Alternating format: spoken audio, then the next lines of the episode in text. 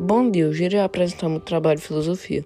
O filósofo que eu escolhi para fazer esse trabalho foi Tales de Mileto. Ele nasceu em Mileto, na Turquia, em 624 a.C.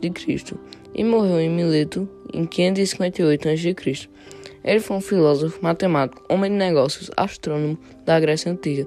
Ele também é apontado como um dos sete sábios da Grécia Antiga. Ele também foi considerado o primeiro filósofo por Aristóteles e também foi o primeiro a viajar pelo Ocidente. As suas frases mais famosas foram: O que há mais difícil neste mundo é um homem conhecer a si mesmo. A segunda foi: A esperança é o único bem comum a todos os homens. Aqueles que nada mais têm ainda a possuem.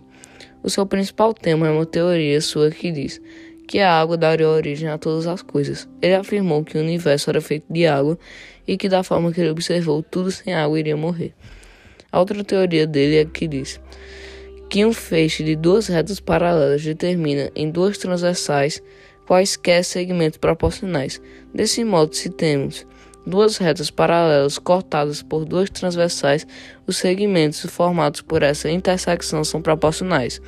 Ele também teve outros feitos como descoberta do triângulo isósceles, previsão do eclipse solar no ano de 585 a.C., explicação sobre as cheias do Rio Nilo, formulação da primeira teoria cosmológica e a invenção da filosofia.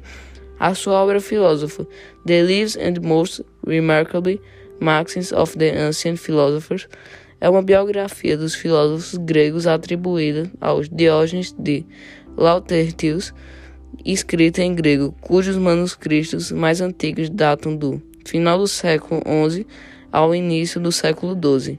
E esse foi meu trabalho.